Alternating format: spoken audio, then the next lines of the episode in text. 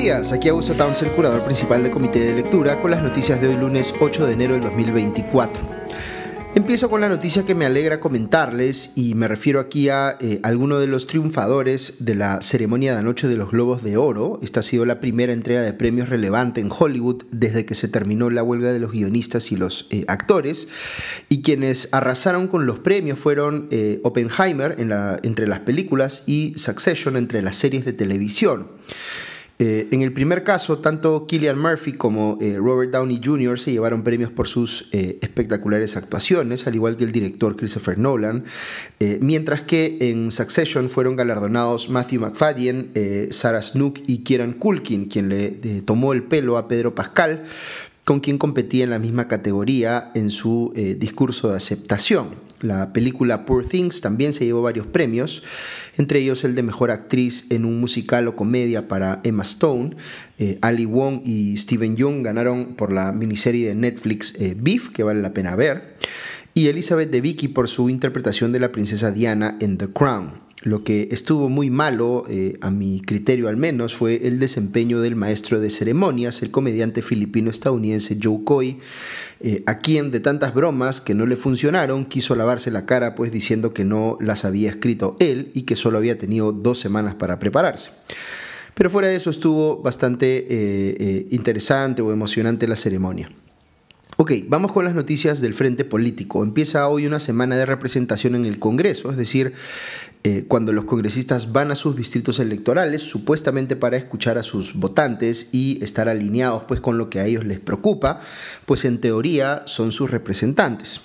Sabemos, no obstante, que muchos congresistas le prestan muy poca importancia a la semana de representación, se van de viajes de placer incluso en esos días, como ha hecho la congresista de Avanza País, eh, Roselia Muruz, eh, o pasan información eh, manipulada o fraguada sobre eventos en los que supuestamente participaron, participaron cuando no fue el caso, como ocurrió con el parlamentario de Acción Popular, Luis Aragón, que presentó una foto de un evento deportivo donde eh, su imagen había sido evidentemente montada, es decir, ni siquiera es que la falsificación sea creíble.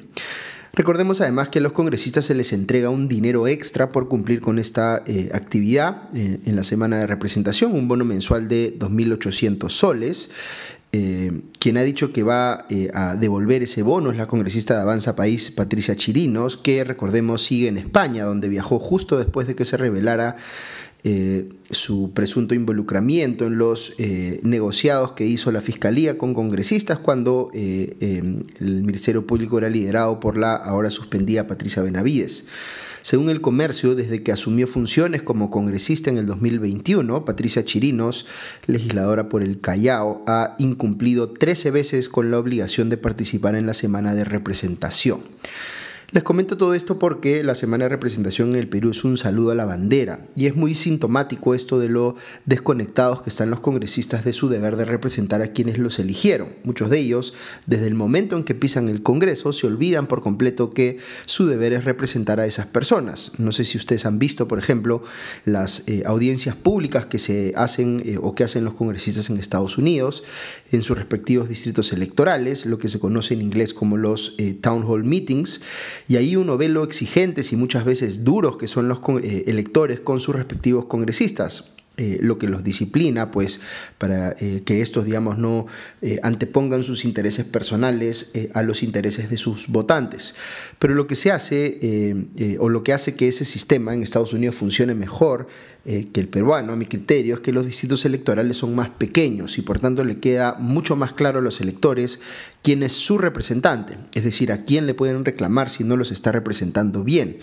Y hay por otro lado reelección parlamentaria, con lo cual los congresistas saben que si no escuchan y actúan en línea con los intereses de sus electores, pues no los van a reelegir. Estoy seguro de que si yo les preguntara a cualquiera de ustedes que me escucha cuándo han ido a una reunión de rendición de cuentas de un congresista, congresista por el cual votaron, eh, eh, la inmensa mayoría responderá eh, nunca. no todos tienen pues tiempo para hacerlo, pero fíjense cómo el default, la forma como opera por defecto nuestro sistema, es que casi nadie lo hace. Y eso, entre otras cosas, es lo que les permite a los congresistas hacer lo que les da la gana, sin sentirse obligados a rendir cuentas de manera alguna. Un comentario adicional sobre la mencionada congresista Roselia Muruz. Salió ella a reconocer finalmente la semana pasada en una entrevista en Canal N que sí tiene una relación eh, amorosa con el eh, ex congresista Paul García. Recordemos que García era el agasajado en esta fiesta a la que acudió a Muruz y que aparentemente ella ayudó a coordinar, eh, que terminó con el homicidio de uno de los invitados por una gresca ocurrida al salir de la fiesta. Amuruz negó en ese momento que García fuese su pareja, pero empezó a aparecer evidencia de que habían viajado juntos al extranjero y, eh, más importante aún, se conoció que Amuruz había intercedido para conseguirle trabajo en el Congreso a varias personas cercanas a García, al menos unas ocho personas según el comercio, incluyendo la hermana de este último lo cual le ha valido que la Fiscalía le abra una investigación preliminar eh, a Amuruz por negociación incompatible y aprovechamiento indebido del cargo, aunque la Comisión de Ética del Congreso dijo que no había encontrado nada cuestionable en esos hechos porque esas personas que habían sido contratadas, abro comillas, no tienen vínculo de consanguinidad ni afinidad con la congresista denunciada, cierro comillas. Eh, tiene aquí un frente bien complicado eh, legalmente hablando, porque lo que ha hecho podría tener incluso implicaciones penales, como les digo, sea por los delitos eh, antes mencionados o por el delito de tráfico de influencias. ¿Qué es lo que está diciendo ella ahora para tratar de minimizar o evitar cualquier responsabilidad penal? pues ha dicho en Canal N que Paul García no era su pareja en el momento de la fiesta o eh, eh, cuando se contrató a estas personas allegadas a García, sino que el noviazgo o enamoramiento ha empezado después, después de las contrataciones, se entiende. Dice Amuruz que, abro comillas, es la única vez que voy a eh, hablar de un tema personal porque, si no me equivoco, es la primera vez que dan tanta importancia a un tema íntimo de una política, cierro comillas. Y aquí se equivoca por partida doble. Ciertamente no es la primera vez que las relaciones personales de una autoridad son expuestas en la prensa para sustentar una denuncia periodística por eh, nepotismo o por conflicto de interés, habiendo tantos casos como el suyo. Y por otro lado, no puede ella decidir pues unilateralmente que no va a hablar más sobre este tema, porque la justicia la va a citar con todo derecho para que declare y aclare la eh, denuncia por contrataciones irregulares para favorecer a su eh, supuesto, supuesta pareja. Evidentemente, esto de, su, de que su enamoramiento con Paul García ocurrió después de las contrataciones es pues muy difícil de creer solamente que ya ella es consciente de la cantidad de evidencia de que efectivamente hay una relación eh, amorosa eh, eh, y que digamos es posible comprobarlo y por tanto no le queda más remedio que aceptarlo públicamente antes de que le genere más problemas. Otra noticia del fin de semana vinculada al Congreso es que después de tantos cuestionamientos, el presidente de la mesa directiva, Alejandro Soto, ha salido a decir que eh, durante el 2024 no se pagará ningún bono a los trabajadores parlamentarios, después de todo lo que se les ha pagado extraordinariamente en el 2023, año en el que, como sabemos, hemos estado en recesión económica. Eh, esto lo ha dicho Soto en un comunicado difundido en su cuenta de X con la finalidad de desmentir las, entre comillas, informaciones inexactas sobre supuestas entregas de nuevos eh, bonos. cierra comillas. Eh, esto lo está diciendo en los primeros días de enero. Vamos a ver pues, si llega diciembre cumpliendo su palabra. Aunque recordemos que a medio año podría eh, haber cambio en la mesa directiva en el Congreso, eh, así que ya podría ser un nuevo presidente legislativo el que disponga más adelante la entrega de nuevos bonos. Hablando de eh, beneficios inmerecidos, veo que el legislador de Avanza País, Diego Bazán, ha propuesto que los congresistas eh, se les pueda dar hasta 30 días hábiles, repito, días hábiles, no calendario, eh, de licencia cuando hagan viajes particulares.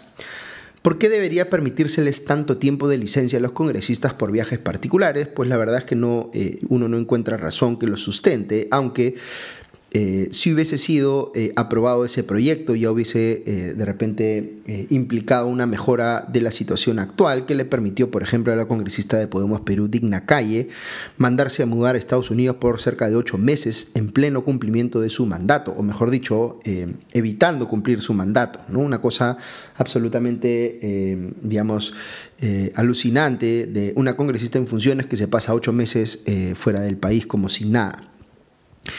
Eh, otra noticia vinculada al Congreso es que eh, el legislador de Renovación Popular, Jorge Montoya, eh, ha dicho que ya han conseguido más de 50 firmas para pedir que la moción de destitución de los miembros de la Junta Nacional de Justicia sea agendada para una sesión extraordinaria del Pleno y confía Montoya en que esta semana van a poder completar las 78 firmas requeridas para ello.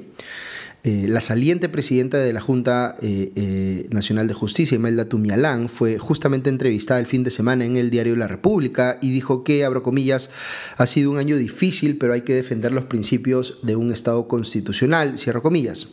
y ratificó que ella confía en que no va a haber los votos en el Congreso para aprobar la moción que busca destituirlos. Pero la entrevista que más ha dado que hablar eh, es la que dio ayer el alcalde de Lima Metropolitana, Rafael López Aliaga, a El Comercio. Eh, hay mucho que analizar de esa entrevista. López Aliaga dice que no le corresponde hacer un mea culpa por eh, lo que ha hecho o dejado de hacer en su primer año de gestión. él piensa que ha sido bastante razonable lo que ha logrado, digamos, en ese primer año. Eh, luego hace una serie de imputaciones generales sobre eh, que le dejaron la alcaldía quebrada y que ni siquiera había un archivo con los eh, contratos y las adendas que se habían suscrito con las empresas concesionarias de la municipalidad. Recordemos que hace algunos días, en una entrevista, la regidora de Renovación Popular, Fabiola Morales, dijo que habían encontrado, entre comillas, 300.000 personas de más en la municipalidad. Eh, no sé si alguien eh, le, ha hecho ya fact-checking a esa cifra, pero suena muy difícil de creer, prácticamente imposible, diría yo, que una institución pública en el Estado peruano tenga ese nivel de exceso de personal. Sin duda puedo creer que hay contratada más gente de la necesaria, eso sí es más bien recurrente en el Estado peruano, pero 300.000 personas de más es pues bien inverosímil. Luego menciona López Aliaga en la entrevista como logros suyos eh, los recursos que ha destinado al programa de ollitas comunes y la construcción de eh, escaleras. Eh, intenta defenderse del cuestionamiento por no haber podido comprar todavía una sola moto como había ofrecido en campaña. si mal no recuerdo, había ofrecido para el primer año comprar 10.000 motos. Eh, se queja luego de la, entre comillas, prensa mermelera, aunque exceptúa su entrevistadora circunstancial, Milagros Leiva, de ese calificativo. Eh, curiosamente, se queja del exceso de partidos en el sistema político peruano, cuando su propia bancada en el Congreso se ha eh, opuesto a las PASO, que serían el mecanismo más efectivo para justamente reducir ese número de partidos. Después explica la lógica de su plan de convertir los planes zonales en, entre comillas, clubes metropolitanos. Da a entender que al entregar tarjetas a quienes eh, compren pues esta membresía para entrar a los parques zonales, lo que eh, está haciendo la municipalidad es generar, entre comillas, un millón de tarjetavientes y que con eso ya se les puede dar líneas de crédito desde la caja metropolitana eh, e ir formalizándolos. Lo que no queda claro es si los descuentos que está ofreciendo eh, la municipalidad a quienes compren esa tarjeta de membresía van a hacer que el efecto neto sobre las finanzas de la municipalidad sea negativo considerando además que esta se acaba de endeudar, como comentaba Le Costa en una columna hace eh, algunas semanas, eh, a tasas muy altas. También se ratifica López Aliaga en su decisión de condecorar en su momento a la suspendida fiscal de la Nación, Patricia Benavides, porque, abro comillas, tuvo el coraje necesario para hacer la denuncia a un eh, golpista delincuente como Pedro Castillo, cierro comillas. Eh, pero no reconoce nada cuestionable en el accionar posterior de eh, Patricia Benavides. Ahora, quien sí ha hecho un mea culpa, según leo en la República, es el gobernador regional de la Libertad y el líder del partido Alianza para el Progreso, César Acuña, quien dijo que, abro comillas, debí ponerle más esfuerzo y pasión, cierro comillas, al tema de seguridad ciudadana. Eh, que él siente que debió haber liderado en su región y que no lo hizo eh, como debía y que espera revertir esto en el 2024, entre otras cosas pidiendo apoyo a las Fuerzas eh, Armadas, que ya se está convirtiendo, digamos, en algo recurrente como una eh, alternativa, digamos, a enfrentar la delincuencia. Eh, eh, recordarán ustedes que ha habido casos muy sonados en La Libertad, en Trujillo, digamos, este asesinato cometido en un centro comercial, etc. Así que la situación, digamos, al menos en La Libertad, pero por supuesto en muchas otras partes del país, en cuanto a la delincuencia, está desbordada y los políticos ya empiezan a sentir la presión sobre ellos de parte de la ciudadanía. Para terminar con un tema del gobierno central, ayer en nuestra edición de eh, Comité de Domingo, que dicho sea paso está saliendo ahora en un nuevo horario, todos los domingos a las 6 de la tarde, eh, hablamos largo con Ale Costa y Diego Salazar sobre el amago de renuncia del ministro de Economía Alex Contreras, cómo deja esto pues eh, la credibilidad del MEF y qué se puede esperar que pase con el propio Contreras en el corto plazo. Es difícil que uno pueda eh, imaginarse que dure mucho más en el cargo, no solo porque no está siendo efectivo en eh, eh, enfrentar la recesión económica, sino porque todo este incidente con el amago de renuncia lo deja a él y al propio gobierno muy mal parados. Desde el momento en que la presidenta Dina Boluarte citó a dos ex ministros de Economía sin incluir al, al suyo, ya la señal que estaba enviando era muy mala respecto de Contreras. Eh, pero hay que considerar aquí que, por lo que nos hemos enterado, Contreras sí le dijo a la República que iba a presentar su carta de renuncia, eh, aunque luego lo haya negado él mismo la tarde de ese mismo día. Eh, y que la razón que aducía para renunciar era la supuesta falta de transparencia en los manejos del gobierno y malas decisiones en torno a Petroperú. Eh, ¿Qué va a decir ahora Contreras sobre estas imputaciones sobre las cuales conversó con eh, la República? Le bastó una conversación con Boluarte para que se disiparan todas sus preocupaciones sobre estos asuntos.